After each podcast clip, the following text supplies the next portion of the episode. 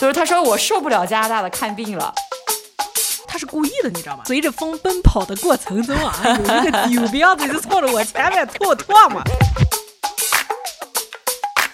香港人是不是歧视大陆人啊？其实并不是，是因为他们没有这样的习惯。习 惯如果是留学的话，我可能不是太会选择香港。澳洲人干什么事儿都慢人一拍，我说嗯，夏天还慢人半年呢。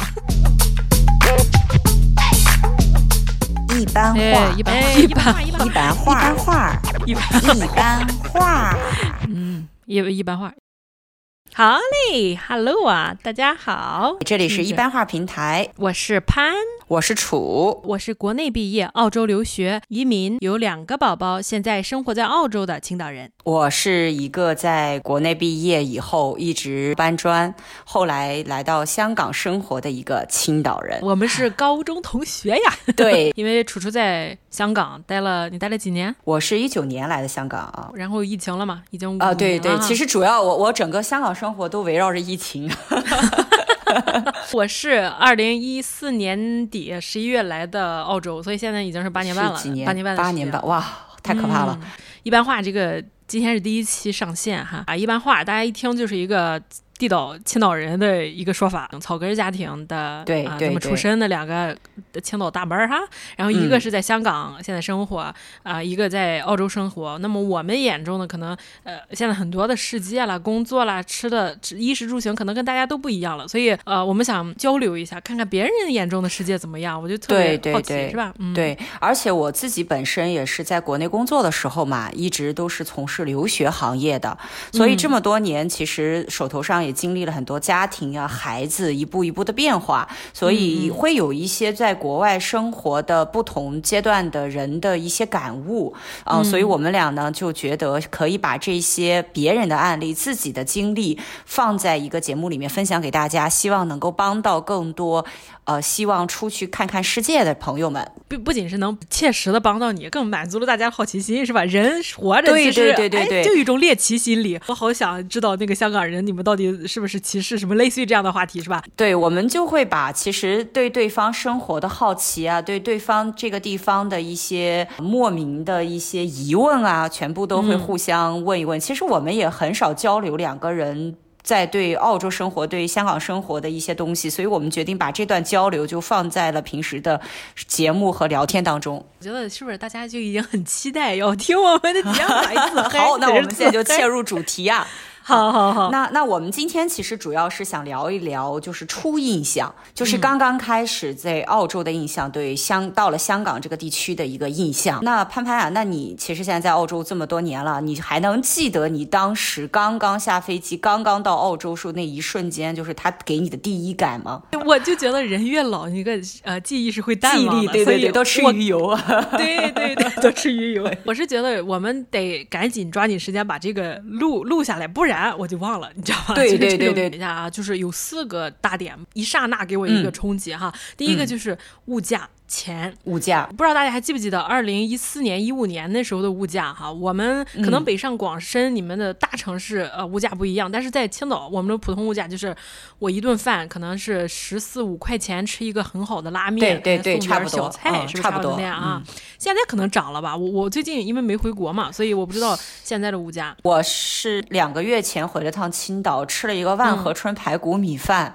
啊、嗯呃，然后大约四十块。哦，当然我点的是一个，呃，它比较贵的一个 一个藤椒的排骨排骨米饭啊，啊，然后那个很好吃啊？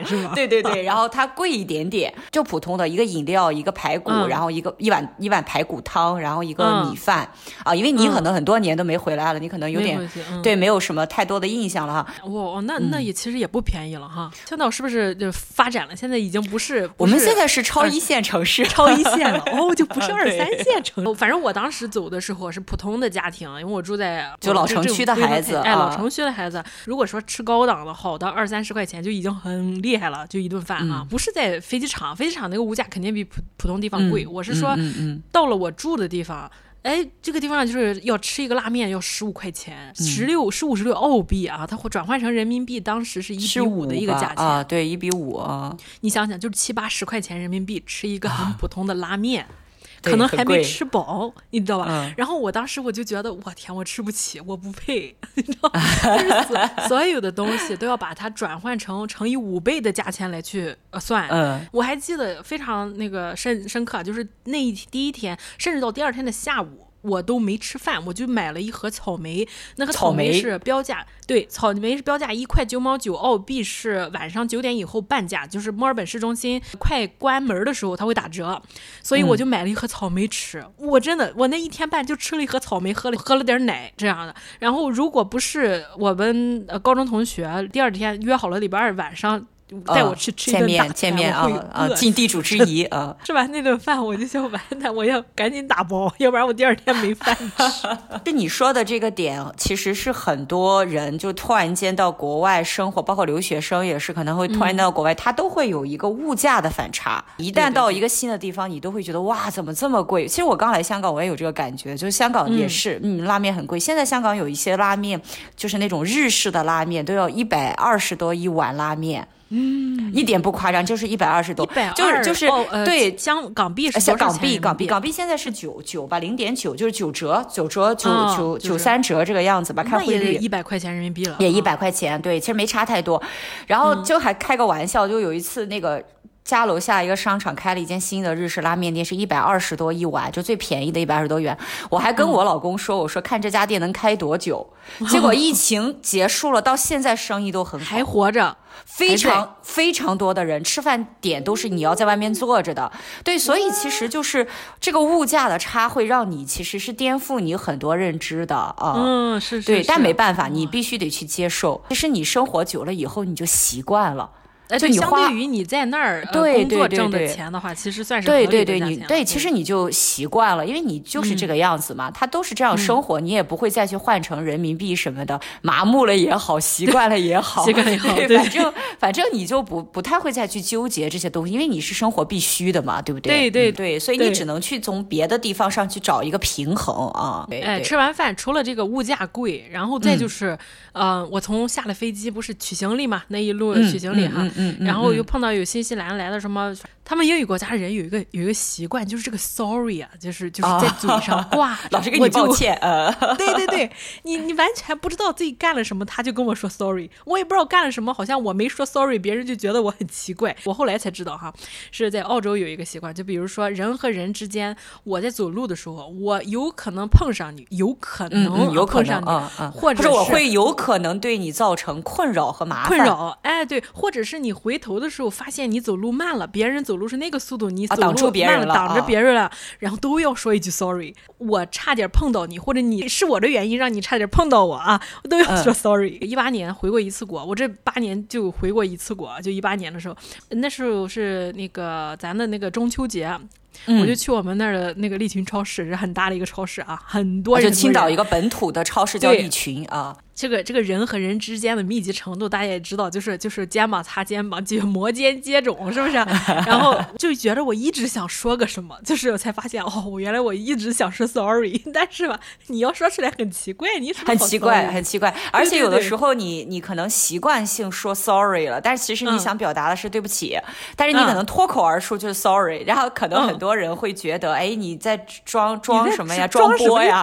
是不是装对呀、啊？你拽什么？对，因为因为其实你说的。这个地方我很有感受，因为香港它人很多嘛，嗯、然后很挤。说实在，就是你你可能在马路上走，你都很难两个人并排走，因为它很多路很窄，就你你是正面一向方向的走人，反面方向走人过往嘛。然后其实你就没有办法，你两个人对对，你只能侧着身，因为你如果出现第三个人的话，嗯、这个路就容易堵住了。嗯嗯啊，所以说你会经常挡到别人，那你也会说、嗯、啊，sorry。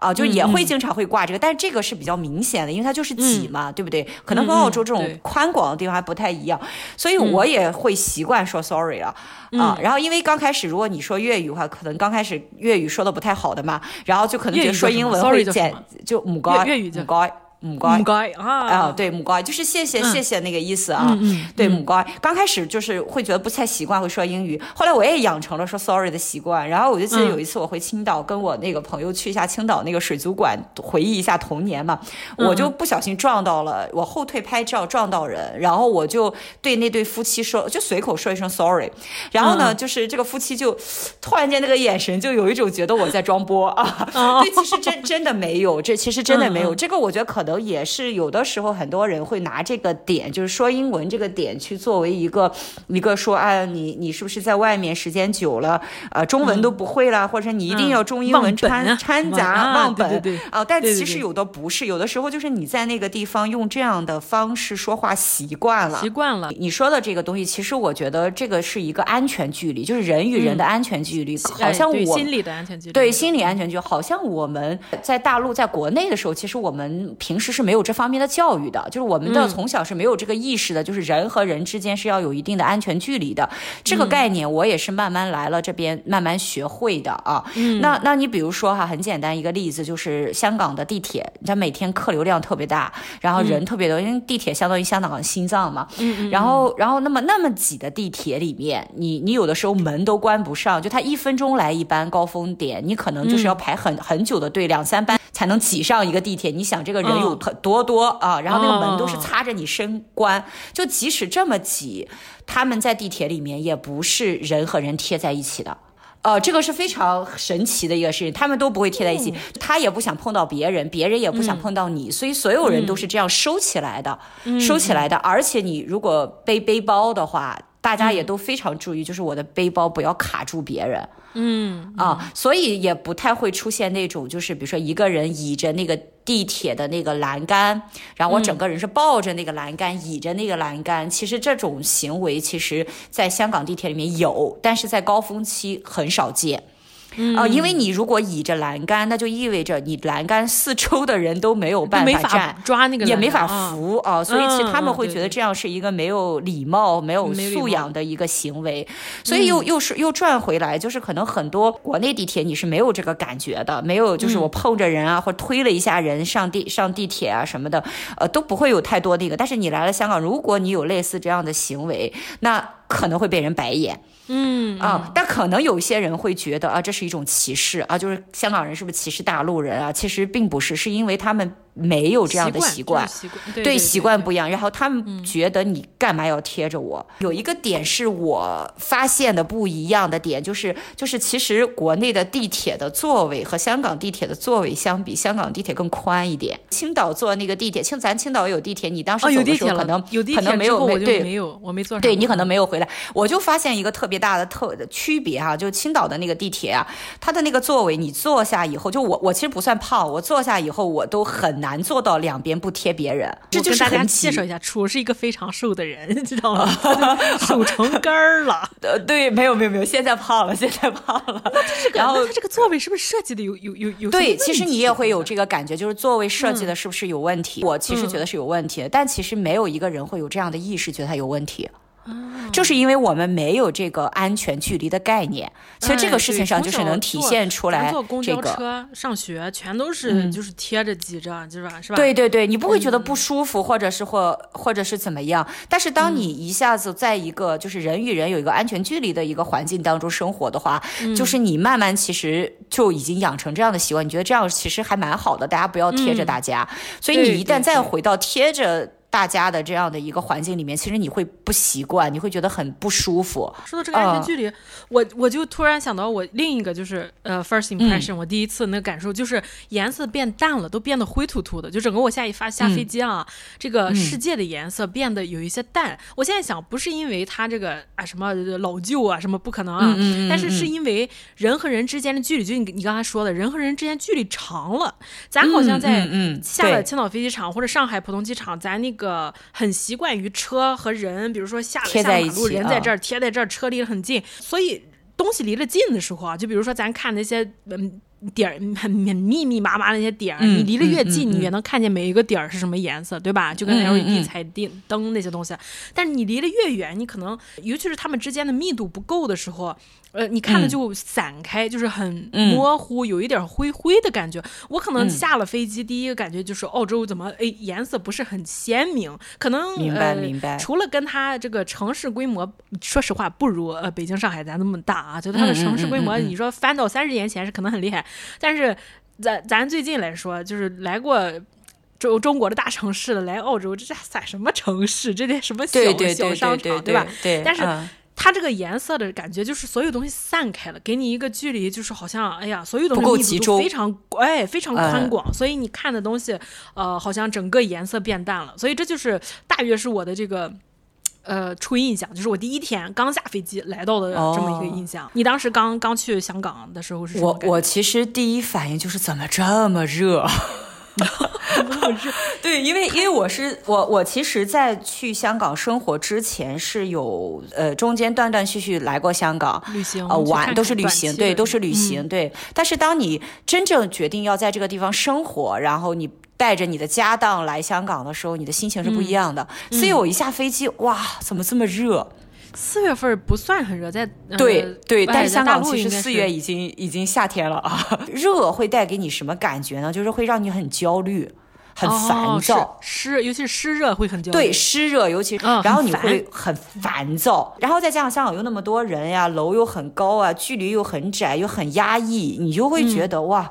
就会有一种不快乐的感觉，嗯啊，这个情绪其实是一直困扰我很长时间的。其实我自己也有学生，他是本身可能在加拿大或在什么，在一些大一点的国家，他去读完本科，然后他觉得哎太无聊了，他觉得哎我要去一个灯红酒绿的大都会、大城市，他可能会选择研究生啊，会来香港。这种案例确实很多。那他们可能心态上的变化是啊，我要去人多的，我要去一个繁华的地方，年轻嘛。但是对于当时。时的我来说，就是那个时候已经三十了嘛，就是没有这方面的一种年轻人的期望感。嗯、我到那里我是非常不习惯的。大家都知道，就香港房价是全球前几位的嘛，都很贵嘛啊。其实它的房子的利用率很高，嗯、面积很小。然后我在里面就是转身呀、啊，然后。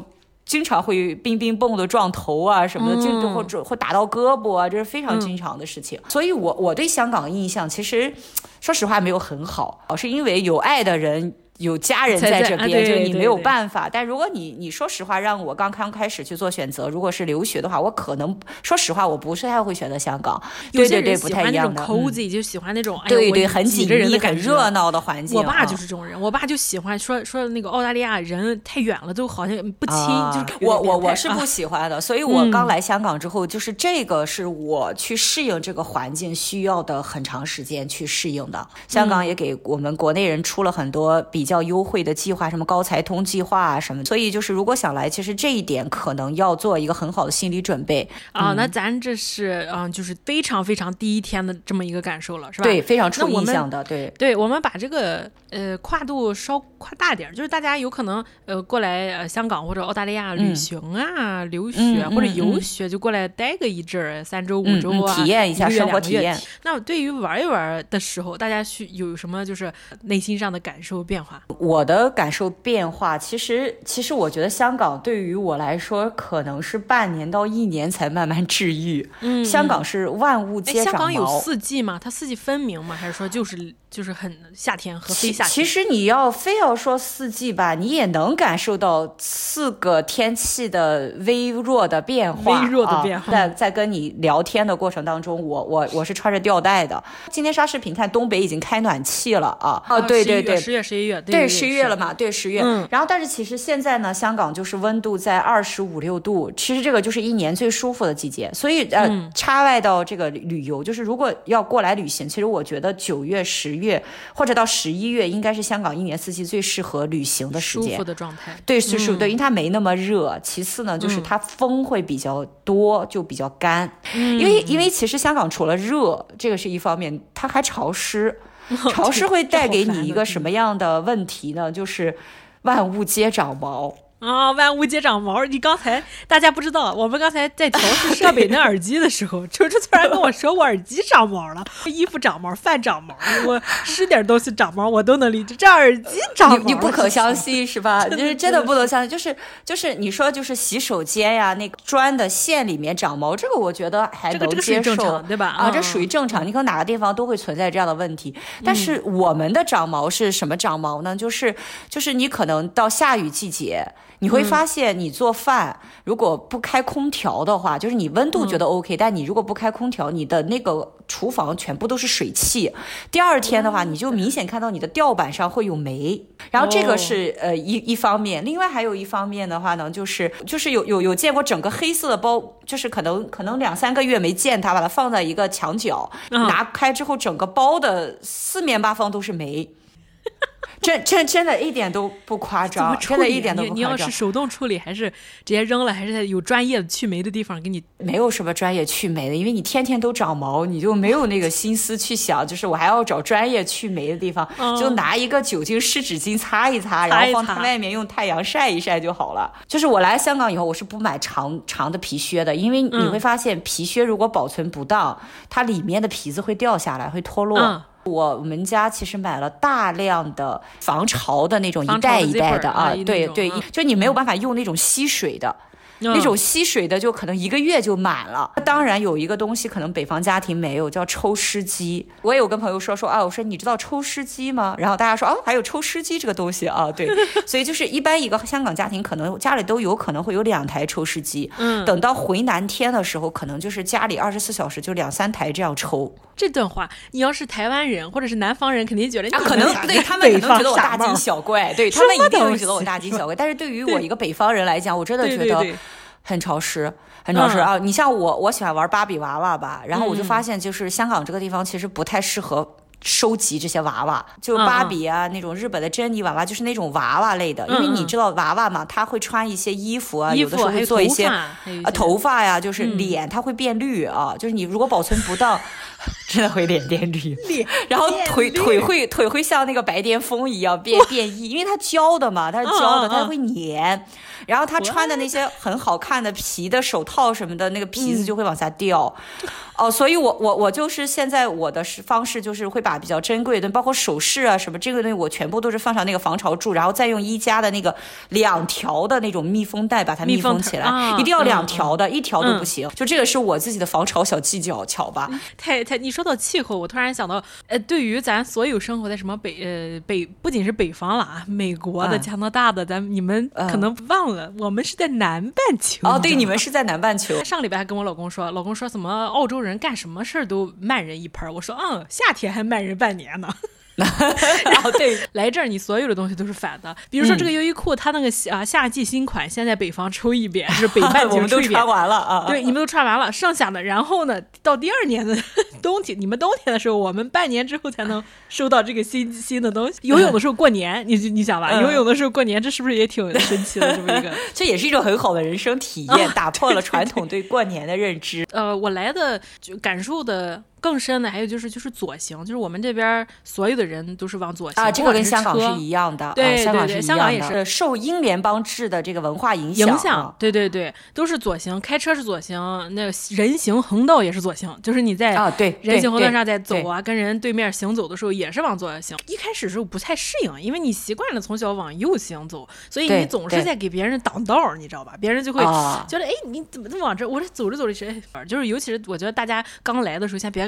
开车，因为你突然那个脑子可能没没转过来，你在。哦，对对对对对，你你因为你开车是特别需要你你你按照原先的那个逻，就是你会有惯性动作嘛？对对对，对吧？我们是右舵左行，国内是左舵右行。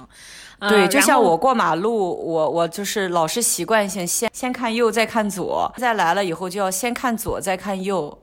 在国内是先看左再看右啊，在这儿是先看右再看左。哦哦，对，先看右再看左，对对对对对对对，说反了说反了。这儿还有就是肉比菜便宜，喝奶比喝水便宜。澳洲来讲，呃，澳洲大家也 这个很神奇啊，对对对，很神奇，果然农业大国。农业大国，那可是一块几两块几一升的奶，看的最多的就是老外那么一一升一升的拿起牛奶哐当哐当怼，就是解渴，用牛奶代替水。对对对对对。那就要问你一个问题，那那你们平时在家里也是？烧水喝啊，还是或者按那个就是从水水水龙头上去接水吗？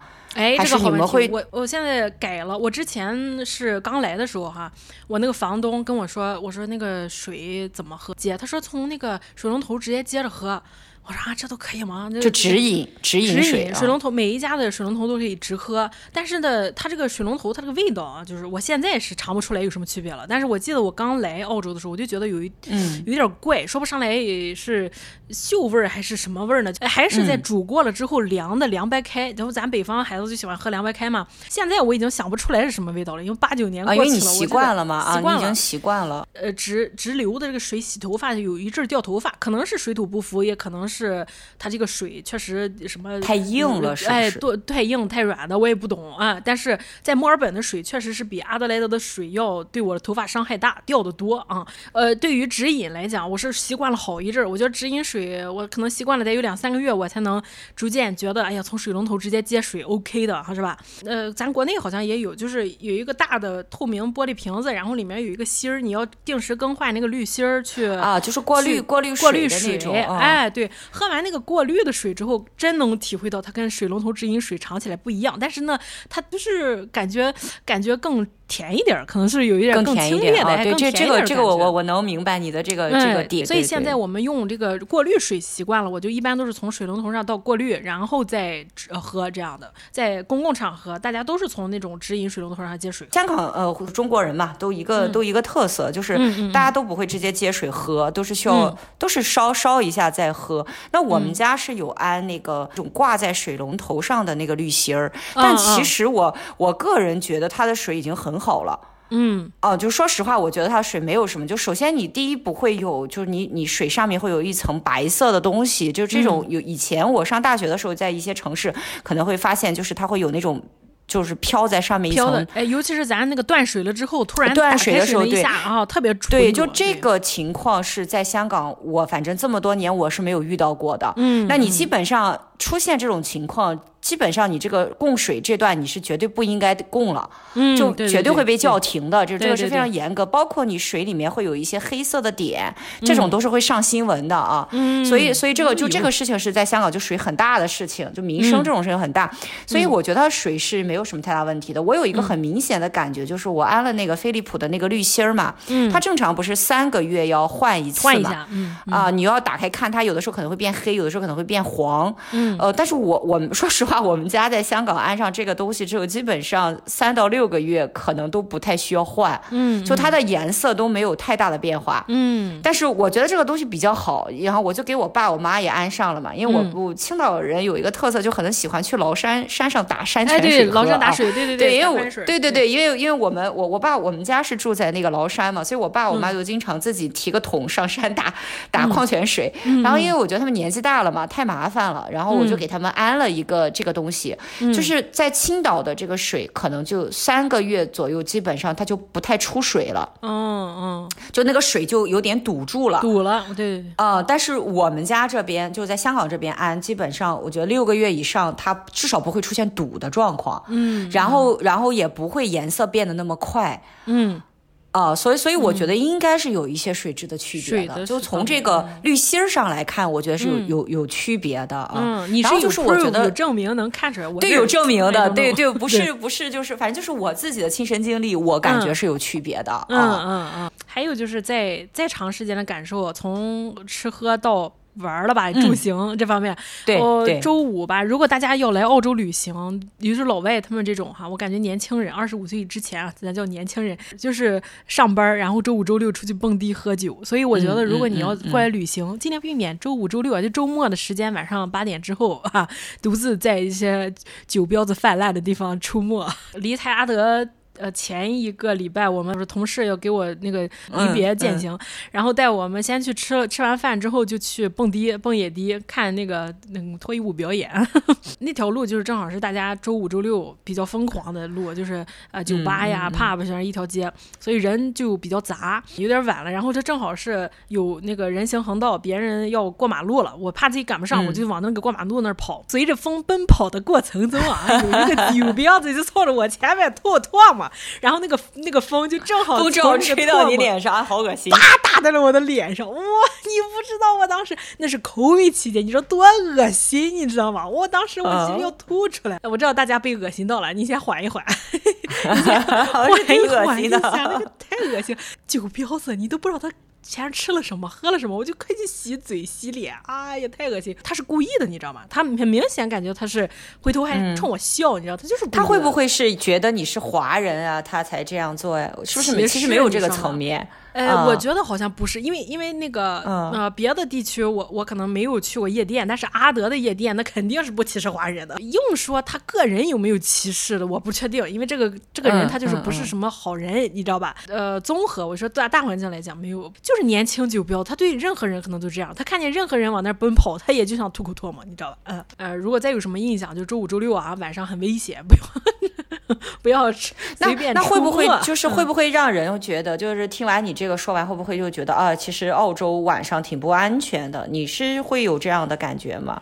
分地区吧，嗯，你这个问题，你要去年问我，我都不知道怎么回答。今年呢，就是因为有很多。案例，像我们家，嗯，我家现在买房子住在这地方，就是很不是那种很低等的区，但是绝对不是个好区，不是一个，嗯，不是一个呃普通华人意义上的什么学区啊，呃，华人啊，明白明白，不是那种普通住宅区，但不是华人特别特别在意的这种区。对，而且它是个蓝领，它一般都是我周围的人的他的学习就不是不是就是做学问的那种，哎，不是做学问的人，他的普通的教育程度基本上都是高中左右的，然后就出去读。蓝领就是做自己的生意啊，开叉车啊，修呃盖房子啊，做混钢筋混凝土这混合，就这一方面蓝领比较多啊。当然，在澳洲这这些人也很挣钱，挣很多钱。普通的人口教育程度不高，但是你说这个这个地方它的危险案件，就我们说入室抢劫啦、偷车抢车这些案发率，其实还不如华人最高级的那种呃我们说的那个律师啊、医生那个地方高，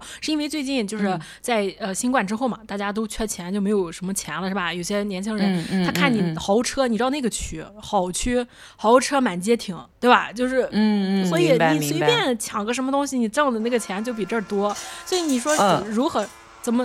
哎，你那边是有什么声音吗？嗯，反正就是，啊、不是猫猫粮机下凉了。哦哦哦天！啊，猫粮机还是电动的，牛逼哈！你你怎么评判嘛？那人那个地区。按理来说，房价那么高，人口质量那么高，按理说应该很安全吧？但是现在偏偏成为别人一个 target 一个一个抢劫的一个案发案区，对吧？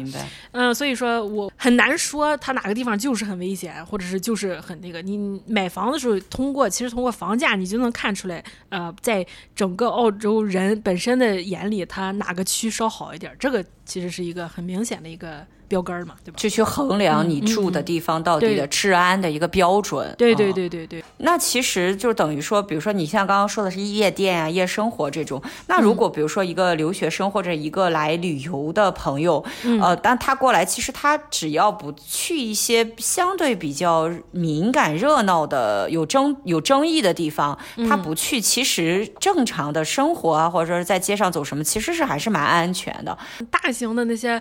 呃，持枪抢劫什么，在这儿还没没见过啊？他可能在美国有那种枪支，在澳洲比较安全，因为大家枪支也不是滥用的嘛，还是得持证才有枪的，所以还稍好一点。但是可能神经有问题啊，刚嗑过药啊，或者怎么样的，所以你就看，哎，你看那种人，你离得远一点，也别别招惹他，谁知道他 他是不是发疯对，其实说对，其实说白了就是你你出门在外嘛，你要多个心眼儿，嗯，就是你要如果你觉得这个状况不是很好，或者说你觉得。这个群体可能多多少少有点问题，你就不要人往上凑。不光是在在澳洲，在香港或者或者在什么加拿大、美国，那你其实，在任何一个地方都是会存在这样的问题。嗯、对对、对。哦，那你明知道可能那边有争议，然后你还要去站着去看那些当当吃瓜群众，那你很有可能这个事情就会殃及到你，尤其是你在一个人生地不熟的地方，嗯、对吧？对对对。所以大家其实不用太。担心就是可能通过新闻或通过媒体去了解一个地方出现了某一个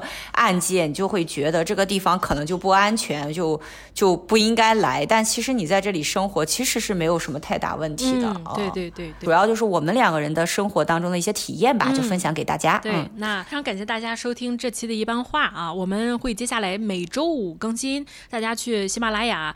小宇宙、Podcast、播客 APP 各种全平台都能收听到我们一般话。所以，英国、澳洲、加拿大、香港这些方面的留学或者是生活移民的一些资讯的东西啊，大家也有一些不理解或者是想知道的，也可以同时呃在后台问我们。嗯，如果我们知道的话，一定会给大家一些解答的。嗯，谢谢大家收听，那么我们下期再见。